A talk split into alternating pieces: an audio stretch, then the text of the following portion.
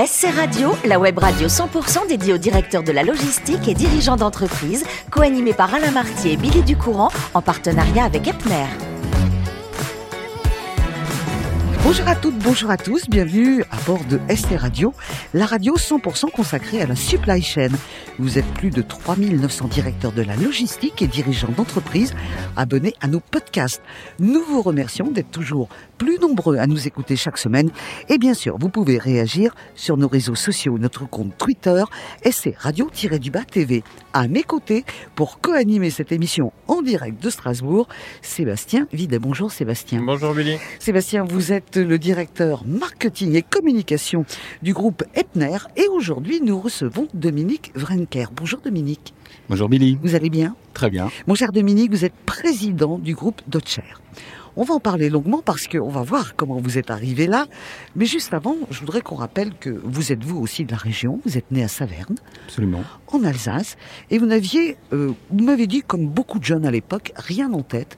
Pas une voie spécifique, pas un métier qui vous faisait rêver. C'est exact. On se cherche quand on a 17, 18 ans On se laisse en tout cas toutes les perspectives ouvertes pour Alors, pas s'enfermer vous- trop tôt dans quelque chose Oui. qui peut-être ne plaira pas. Alors vous, finalement, ça va passer par euh, un bac B, c'est l'économie. Mhm. Qu'est-ce que vous espériez euh, après ce bac? Je pensais me diriger vers euh, peut-être une filière économique. Euh, C'était Sciences Éco à l'époque ou une école de commerce. Et puis finalement, ça a été l'école de commerce de Strasbourg de Strasbourg. De Strasbourg. Et ensuite, vous, vous décidez euh, assez rapidement de rentrer dans la vie active. Oui. Vous aviez besoin d'être dans le concret Euh, besoin, non, mais peut-être l'envie euh, à ce moment-là. Puis les opportunités étaient plus euh, fréquentes sans doute qu'aujourd'hui. Donc c'était une période où il était facile de trouver un job. On en avait plutôt 10 à la sortie euh, et donc c'était l'embarras du choix. Donc finalement, voilà, on sort des études, on a besoin d'un petit peu d'argent, on se met à travailler. Voilà. Alors le premier job, c'est pas n'importe quoi, c'est dans la banque, c'est au Crédit Mutuel, et vous étiez au service des placements boursiers.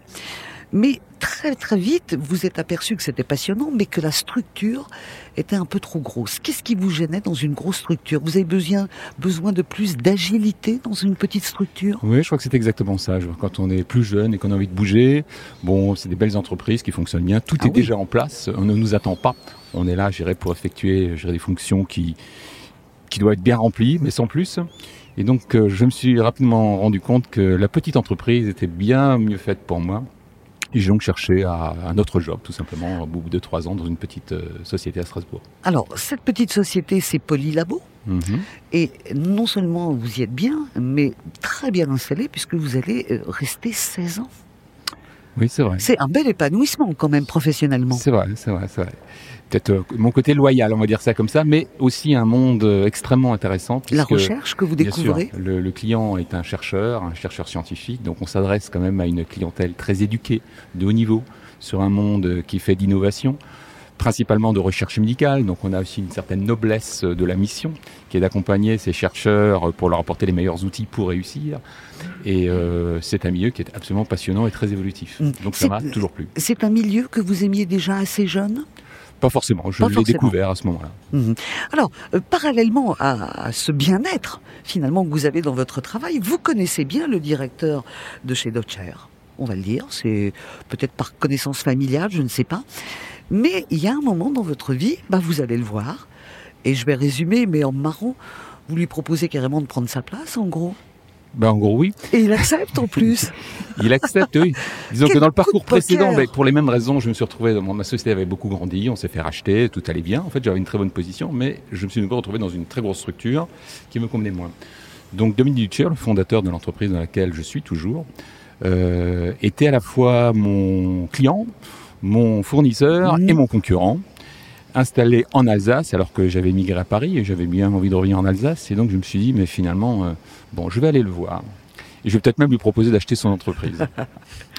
Il m'a regardé comme ça avec les grands yeux en me disant mais non ça c'est pas possible mais pourquoi tu veux faire ça? Et puis j'ai un petit peu expliqué mes projets en disant que c'est une entreprise bon il y avait 20 personnes 10 millions d'euros de chiffre d'affaires une belle petite entreprise hein, mais qui pouvait faire beaucoup faire mieux. mieux qui pouvait faire beaucoup mieux et donc je lui ai proposé bah, de prendre sa place et d'acheter son entreprise. Il m'a dit bon écoute je vais peut-être pas vendre toute mon entreprise, je veux bien t'en vendre une petite partie, je veux bien te donner les clés. Et j'ai dit mais on ne peut pas y avoir deux patrons, hein, c'est pas possible. D'accord. Alors ma grande surprise, vraiment, il s'est retiré. Donc il est resté président, bien sûr, de la société, en ayant encore quelques fonctions plutôt, plutôt supply chain d'ailleurs à cette époque-là, et un peu financière. Mais euh, voilà, en tout cas, m'a laissé développer l'entreprise. On s'est très bien entendu, ça a très bien fonctionné. Et il y a 1000 personnes. Aujourd'hui, on est 1000. Vous vous rendez compte? Il y en avait combien à votre arrivée quand vous avez fait ce pas ce coup de bluff, hein, parce que vous êtes arrivé en lui proposant de prendre sa place, mais vous aviez un projet en tête. Oui, j'avais un projet, donc on était 20. hein. Oh là là, quel beau parcours Euh, Les grandes étapes, ça a été très vite pour vous, hein, chez eux.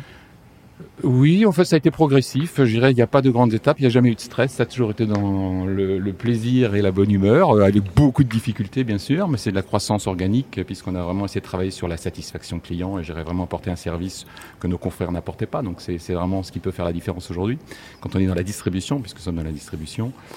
Et puis, euh, accompagner cette croissance organique par des acquisitions. Mhm. Avant que Sébastien vous pose les, les premières questions sur votre cœur de métier, est-ce que vous êtes prêt aujourd'hui, avec l'expérience que vous avez, à recevoir quelqu'un de plus jeune et qui vous ferait le même challenge? J'ai une idée, je prendrais bien ta place. Est-ce ah, que vous ça êtes me prêt? bien. ça me plairait bien. Il est beau joueur, c'est parfait. Sébastien, Donc, bah, Dominique Deutscher, c'est euh, une belle entreprise, c'est un fleuron de l'économie alsacienne. Tout le monde ici connaît euh, cette marque, mais elle est assez peu connue euh, de manière, elle n'a pas une notoriété publique auprès du grand public très forte. Donc, est-ce que déjà vous pouvez un petit peu présenter Dominique Deutscher, ce que vous faites, comment ça fonctionne, comment vous avez grandi ces dernières années? Oui, donc Dominique Ducher est une société de distribution. Notre métier, c'est de distribuer des centaines de milliers de produits de référence qui sont du matériel scientifique, des consommables, des réactifs, euh, des équipements, des produits chimiques à l'ensemble de la communauté scientifique euh, qui sont euh, la pharma, qui sont les biotech, les startups, qui sont toutes les, tous les laboratoires académiques de l'INSERM, du CNRS, de l'Institut Pasteur en France et même schéma pour euh, les, les- pays opé- euh, européens dans lesquels nous nous sommes installés maintenant. Donc beaucoup de références aussi. Énormément de références, oui, des un- centaines de milliers. Un catalogue très large, très profond aussi, beaucoup de clients différents. Oui. Euh, comment ça se gère d'un point de vue euh, supply chain? Alors du point de vue de supply chain, bien sûr, mais je crois que tout a, tout- tout- c'est la même problématique que pour tout le monde. Le client va être livré tout de suite. Alors sur un si grand nombre de références, euh, évidemment, toute la problématique de dire quel produit faut-il avoir en stock. On ne peut pas tout avoir. Donc il y a une, bien sûr une gestion ABC classique. Euh, ensuite, euh, le client va être livré bah, comme euh, tout, tout, tout client en 24-48 heures maximum, quel que soit le pays. Et aujourd'hui, notre hub euh, en Alsace couvre l'ensemble de l'Europe, donc on doit être capable de livrer euh, Naples ou Berlin à peu près à la même vitesse. Et, euh, et c'est d'offrir évidemment le plus grand choix disponible en stock. Donc toutes ces problématiques évidemment, sont celles de notre euh, supply manager. Et c'est une entreprise donc internationale. Vous êtes présent dans combien de pays aujourd'hui? Aujourd'hui, on est présent dans une vingtaine de pays en Europe. Avec un élargissement euh, chaque année des nouvelles acquisitions et puis de la croissance organique, donc un périmètre géographique de plus en plus large. Oui. Un, comme vous le dites, un, un site ici euh, en Alsace qui doit servir tous ses clients, euh, tous ses clients, et donc un site qui grossit, qui grossit, qui grossit. Euh, ça représente quoi comme challenge, comme défi de pouvoir euh, euh, servir tous vos clients depuis ici? C'est un problème de place, bien sûr, puisqu'en grandissant et en ayant de plus en plus d'activités, il faut stocker les produits. Donc une optimisation des stocks, bien sûr, sans dégrader euh, la, la qualité de service et le taux de service.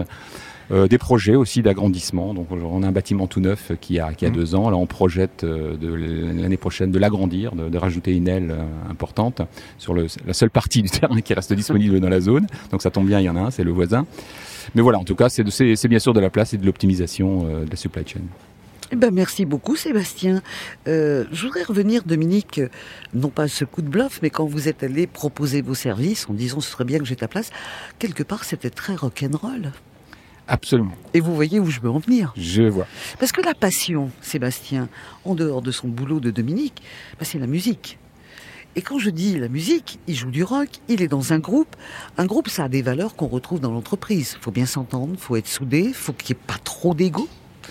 On a connu beaucoup de groupes très connus de rock qui se sont séparés à cause de ça. Et vous, vous êtes guitariste. C'est ça. Qu'est-ce que vous jouez? Ça va de quoi à quoi dans le rock? Ah, c'est vraiment de, de la pop rock qui, Mhm. qui balaye les, des années 60 à aujourd'hui. Euh, euh, j'ai fait plusieurs groupes, j'ai toujours fait de la musique, j'ai toujours aimé faire ça, j'ai toujours joué dans des groupes, j'ai fait du bal quand j'étais étudiant pour euh, Mhm. payer mes études. Euh, Et euh, j'en fais toujours. J'ai toujours un ou deux groupes de rock qui courent. J'ai fait du rock comique à une certaine époque. Du rock comique? Du rock comique. Qu'est-ce que c'est le rock Le groupe s'appelait Intraveineuse. Waouh, ça, me commençait bien. Ça, ça c'est peut-être ça, ça a été le début de ma vocation, je pense, dans ce métier. Et, euh, et on avait un bon succès à Strasbourg dans les années 90 à 2000. On faisait tous les cafés-théâtres, etc. Mhm. Ça marchait plutôt bien. Et euh, bon, voilà, je pense que c'est un très bon passe-temps, effectivement. C'est un peu les valeurs de l'entreprise. Les égos des musiciens amateurs sont parfois supérieurs à ceux des musiciens professionnels. Il faut s'en méfier tout autant. Donc, il faut gérer le groupe exactement comme si c'était un groupe professionnel. Mais il y a la troisième mi-temps qui est la plus importante. C'est la préparation, bah, c'est la, la, la, première mi-temps. Le, le, concert, c'est l'aboutissement. C'est vraiment la deuxième mi-temps. Puis la troisième mi-temps, c'est on boit un verre, on, on se Mhm. marre des erreurs commises, des petites fautes, et puis euh, de l'état de l'ambiance de la Ouais. soirée. Euh, Donc, c'est vraiment très plaisant. Au niveau guitare, vous êtes servi quand même Vous avez une Fender et une Gibson? Oui, même plus que ça. Même plus que une ça? petite collection, ouais. Une petite collection? Mhm. Bon, euh, vos enfants ont le droit d'y toucher? Oui, oui, oui, Oui. oui. Si seulement ils y touchaient. Ah bah voilà, ils aiment une autre musique Oui, peut-être. c'est ça. ouais. la, la musique, ça vous permet de, de vous évader, de, de vous déconnecter. Qu'est-ce que vous écoutiez quand vous étiez jeune comme musique? J'ai toujours aimé le rock. euh, Le rock, euh, à l'époque, c'était plutôt du rock progressif. Donc j'aimais bien Oui. des groupes euh, comme Yes, Genesis, des gens comme ça, Mhm. King Crimson, enfin, qui Oh là rappellent là, oui. les plus anciens doivent connaître. De Court of Euh, Crimson mais ça s'écoute toujours, je trouve. Pink Floyd, des choses comme ça. ouais. Ouais, Pink Floyd, ou encore Deep Purple. Enfin, ils sont Deep toujours Purple. présents. Bon, si on va un petit peu plus loin, il y a toujours aussi une grande partie de Led Zeppelin Mhm, également. Mais écoutez, moi j'espère, euh, vous avez un, un succès et une belle progression quand même dans votre carrière du côté de la supply chain. Sébastien, j'espère qu'un jour on ira l'applaudir en concert? Bah, je- j'espère, j'espère. Et alors, on m'a dit quand même qu'il jouait très bien de la guitare, mais il lui arrive de temps en temps, mon cher Dominique, il vous arrive de prendre le micro aussi, de chanter. Ça m'arrive, oui, ça m'arrive. ça Faut vraiment que ce soit des morceaux que vous adorez, quoi. Oui, ou que le chanteur un ex- une extinction de voix, ou qu'il n'y a pas d'autre solution. Mais c'est comme dans, dans votre boulot, faut être multitâche. Absolument. C'est bien ça comme On, ça. on va pas lui demander quand même. hein. Non, eh, on lui demande un autographe avant de partir? Un autographe. Ah, ben ça sera mon premier. Avec, avec grand plaisir. Merci beaucoup, mon cher Dominique. Merci beaucoup, Sébastien. C'est la fin de ce numéro de SC Radio. Retrouvez toute notre actualité sur nos comptes Twitter et LinkedIn. On se donne rendez-vous mercredi prochain à 14h précise pour une nouvelle émission. L'invité de la semaine de SC Radio, une production b2b radio.tv en partenariat avec Epner.